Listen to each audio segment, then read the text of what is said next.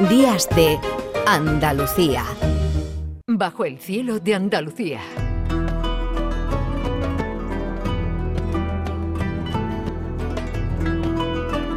Saludamos ya a esta hora, 10 menos 8 minutos, a nuestro querido Manuel Navarro. ¿Qué tal, Manolo? Buenos días. Buenos días, Carmen. Bueno, recién llegadito, ¿no? Me contabas el otro día de Guareña, de Badajoz, con novedades del yacimiento del Turuñuelo, que nos, va, que nos vas a contar hoy. Así es, recién llegadito de Guareña y con el equipo preparado, disculpa, para salir hacia Alicante, donde mañana creo que vamos a poder ver salir a esos guerreros de terracota de sus cajas. Anda, de la que hablábamos. Sí, sí, sí. bueno, qué bueno, ¿no? Ya, ya por fin, ¿no? Que ya, por fin van a llegar. Ya por fin, ya por fin. que les ha llevado, la verdad es que les ha llevado bastante tiempo. Y esta semana, como decía, eh, hemos estado por Guareña, el Turuñuelo, un yacimiento eh, que ya conocemos bien desde hace casi una década prácticamente, el que estamos siguiendo muy de cerca eh, porque probablemente estamos ante un sitio arqueológico que va a ser, que será con toda seguridad portada de libros de historia de arte, portada de los manuales de arqueología de aquí a muy poquito tiempo, incluso, ¿por qué no?, de libros de texto también, ¿no? Porque yo creo que se va a convertir en un sitio, eh, ya es un sitio muy célebre, ¿no? Se ha mm. dedicado gran espacio en, en, los medios, pero dada su peculiaridad y dada su importancia, creo que va a ser prácticamente un sitio, esto que se decía antes, emblemático, ¿no?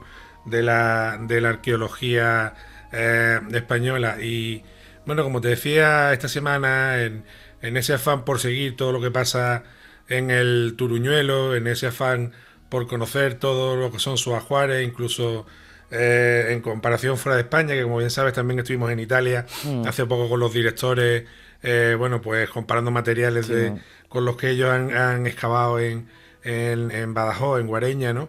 Eh, bueno, pues esta semana hemos pasado por, por, el, por la excavación y este edificio que nosotros hemos visto prácticamente nacer, solo con una sala y el principio de, esa escalera que se ha hecho tan famosa y que tanto ha, salido en los medios, pues hemos tenido la suerte de verlo cómo va creciendo, eh, cómo se va descubriendo. Y cuando estuvimos en otoño, la excavación se quedaba eh, justo delante de un muro con todo lo que esto tiene eh, de evocador, de poético, ¿no? Claro, de qué hay detrás del muro. ¿Qué hay detrás del muro? Efectivamente. ¿Qué hay detrás de ese muro, no? Entonces, bueno, desde, desde el otoño pues hemos estado dándole vueltas, especulando, hablando tanto con, con Sebastián como con Esther, que como es lógico son los que más ganas mm. tenían de, derribar ese muro, de entrar en, en, ese espacio para saber exactamente qué pasaba ahí, si el edificio continuaba, si no continuaba y, y qué era de ello, ¿no? Bueno, pues por fin esta semana hemos estado y ya no diremos que con sorpresa, porque el edificio ya realmente eh, casi uno más que espera que, se sorprende, ¿no? Porque todo lo que va ofreciendo cada vez es más complejo, es más monumental, eh, plantea a su vez más incógnitas y en este caso pues no, no ha defraudado, ¿no? Ha aparecido una, una sala eh, de grandes dimensiones, muy parecida a una que había simétrica, con otra con otra escalera, otra escalera monumental, que ya es la tercera escalera monumental que aparece en el edificio, eh, con un banco corrido, un banco que, bueno, los investigadores ahora mismo están pensando en que puede tener una utilidad eh, política o de quizá de reunión de la Perdón, disculpa, que tengo la alergia un poquito. No, pues mira, antes estábamos hablando con el doctor. Sí, te oído, lo oído, sí, sí. Y estaba atento oyendo porque me interesa. y, bueno, este, este banco, como te decía, que bueno, que es un banco de, de 8 o 10 metros, 12 metros corridos, eh, eh, se complementa con los que ya había en la sala, en las salas de al lado, ¿no? Mm. Eh, una, otro elemento que ha aparecido en la canción maravilloso y bueno, que yo creo que que, si se confirma realmente que es lo que tanto Sebastián como Esther como el resto del equipo piensa, eh, va a ser un elemento definitivo en el edificio, es la puerta de, acceso al mismo, ¿no? La puerta principal, ¿no? Mm. Eh, al ir levantando capas, al ir quitando estratos, eh, ha aparecido sobre la pared del fondo lo que parece un dintel de unos 3 metros de ancho, que bueno, que ahora mismo... Estamos hablando además de unas dimensiones importantes, ¿no, Manolo? Sí, es que el edificio es muy grande. Mm. O sea, el edificio, eh, para encontrar paralelismo en, el mundo tartésico, ¿no?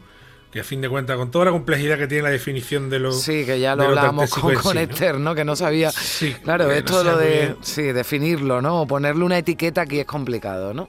Es, complicado, exactamente. Pero bueno, como tener edificios cercanos, hmm. eh, uno puede ser el, templo del Carambolo, que no tiene muy cerquita ahí, además de donde está en Sevilla, eh, que hoy en día no se encuentra visible, está eh, bajo una capa de hmm. protección, bueno, que eso es otro tema que ya hablaremos un día de él tranquilamente, y uno muy, muy conocido es el santuario de Canchorroano, en Zalamea de la Serena, que está relativamente cerca del Turuñuelo, pero claro, Canchorroano es un edificio, un santuario muy bien estudiado, pero que tiene unos 600, 700 eh, metros cuadrados.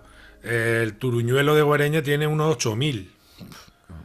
Entonces, claro, estamos hablando de un edificio 10 de 10 veces ese tamaño, ¿no?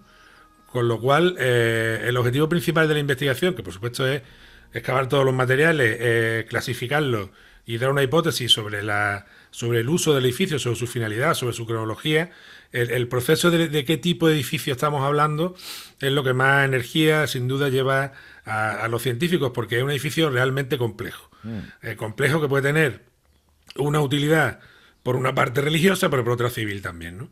Eh, primero hay que descubrir, que primero hay que descubrir ¿no? todo lo que esconde ya detrás, del muro, esa, esa puerta que se está investigando, y después ya, evidentemente, cuando, cuando se conozcan más detalles ¿no? de las características de ese edificio, se podrá, mm, no sé si averiguar, ¿no? pero intuir ¿no? a qué, a qué se, a qué se, a qué se dedicaba, ¿no? a cuál era la función ¿no? que tenía. Si, recuerdas bien, el edificio tiene una peculiaridad que era el sacrificio de más de 50 mm. animales, la mayoría caballos en el patio principal del mismo, eh, que se han sacrificado en dos, tres episodios eh, próximos. Eh, también hay una, hay una gran ceremonia, hay una gran comida antes de destruir el edificio intencionadamente, amortizarlo intencionadamente con un incendio, con una obra. Es decir, el edificio de alguna manera se, amortiza, se entierra, que es un fenómeno que se encuentra en otras fases de la historia, en otras fases y, en otras culturas también. ¿no? Entonces, claro, bueno engarzar todas esas perlas de información, hmm. darles un sentido, darles una ruta y terminar de dar una versión que en este caso me consta que el trabajo científico es escrupuloso, lleva sus tiempos, pues bueno, eh, yo creo que al final se va a conseguir.